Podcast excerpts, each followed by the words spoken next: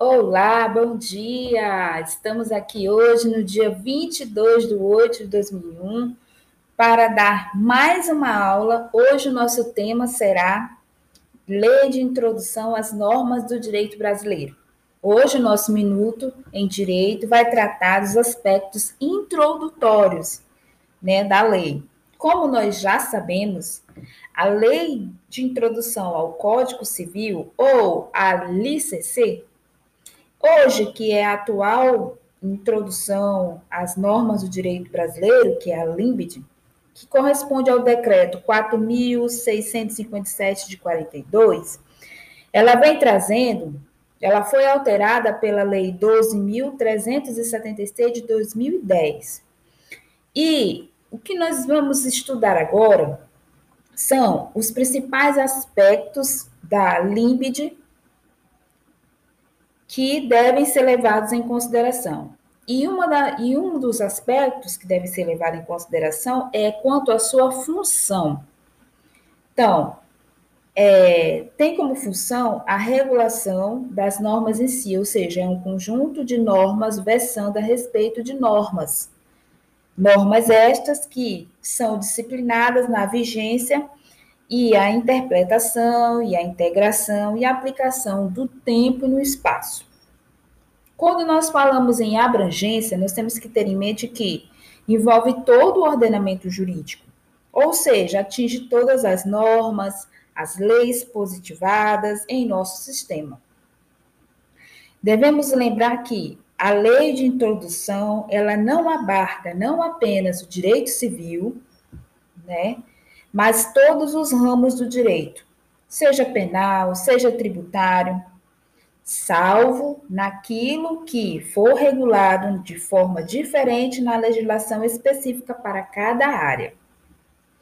Quanto aos critérios de fontes formais, nós temos que ter em mente que são formas ou modos pelos quais o direito se manifesta, ou seja, a lei. A lei é o objeto da límbide e a principal fonte do direito, ou seja, a própria lei de introdução destaca os costumes, os princípios gerais do direito como fontes formais, assim descrito lá no artigo 4, é, 4 da LIMBD.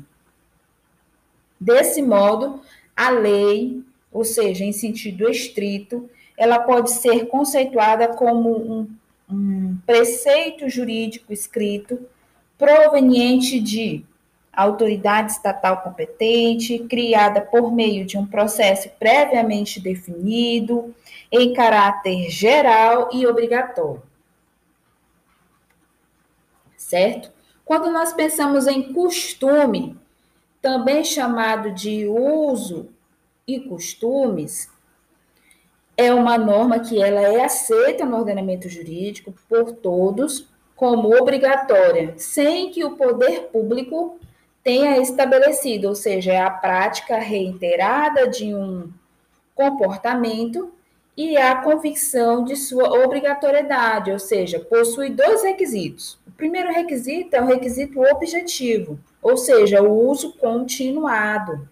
O segundo é o subjetivo, que é mais nada do que apenas crença na obrigatoriedade, ou seja, quando nós pensamos em princípios gerais do direito, são preposições de caráter geral em, e, e amplo, ou seja, que englobam, que englobam implícita ou explicitamente um conjunto de normas que determinam a produção de efeitos no sistema jurídico, ou seja, além desses, Muitos, como as fontes indiretas ou imediatas, a doutrina e a jurisprudência, dada a contribuição que exercem para a elaboração das normas. Então, quando nós pensamos na doutrina, que também é chamada o direito científico ou ciência jurídica, doutores, como nós sabemos, a doutrina é um conjunto organizado das pesquisas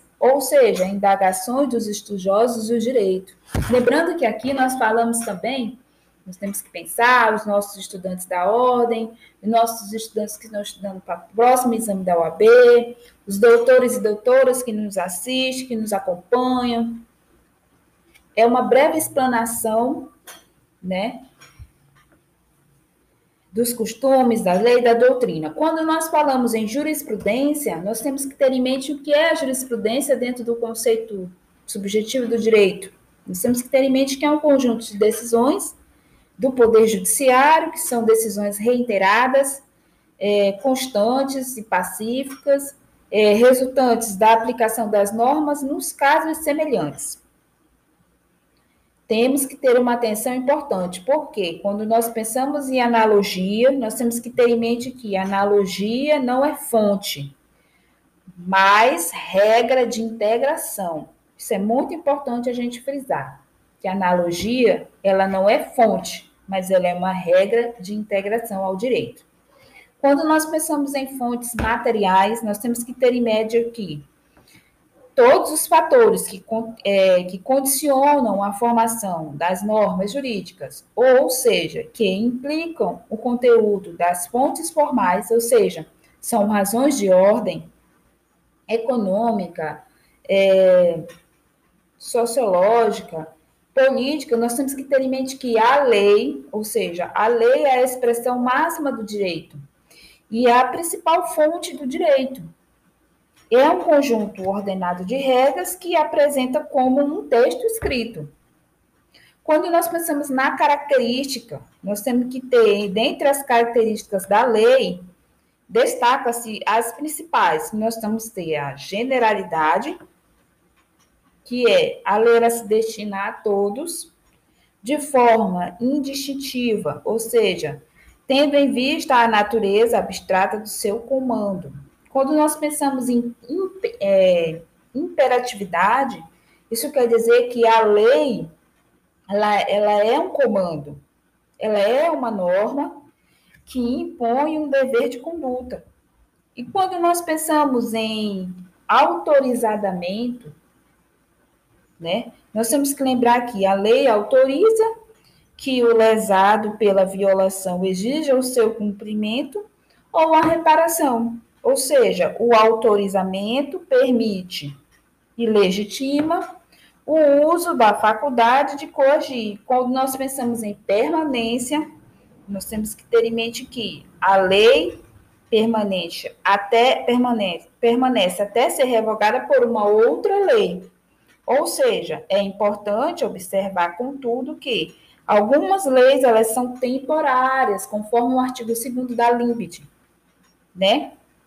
Quando nós pensamos, enquanto nós temos em mente que a criação por autoridade competente, nós temos que pensar e refletir que a lei é um ato do Estado. E a sua exigência sempre vai depender de uma emanação pelo poder é, competente, como o preenchimento das formalidades necessárias. E quando a gente fala em quando, quando nós falamos ou pensamos em classificação, nós temos que é, admitir e ver diversas classificações conforme vários critérios organizados. Então, quanto à imperatividade, nós temos que lembrar que, quanto ao critério de imperatividade, nós temos o cogente e não cogente. Quando nós pensamos em cogente, nós temos que ter ideia que de ordem pública expressa um mandamento ou uma proibição, ou seja, não pode ser alterados pelas vontades das partes. Quando nós pensamos quanto à imperatividade, mas não corrente, são normas que permitem que os particulares disponham como lhe convier e funcionam no silêncio dos contratantes, quando nós pensamos quanto à estrutura e à natureza, nós temos que lembrar que, é, quanto à imperatividade, há uma subclassificação quanto à natureza. E quanto à natureza, ela vai se, se, se dividir em subjetivas e adjetivas. Então, quando nós pensamos em subjetivas, elas definem direitos e deveres, que é também chamada de leis materiais. Quando nós falamos em leis adjetivas, ou seja, ela define o meio de realização dos direitos, também chamada de leis processuais, certo? Hoje, a nossa dica de Minuto em Direitos, a nossa aula aos doutores e doutoras, aos nossos estudantes do, do mundo jurídico, aos nossos OABeiros que estão aí se preparando para a OAB, essa foi a dica, né? E a nossa colaboração. E a gente volta no próximo episódio falando sobre a vigência da lei, o início e vigência,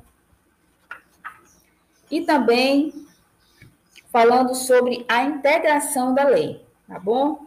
Curtam o nosso podcast, continue seguindo a gente e até mais. Podcast.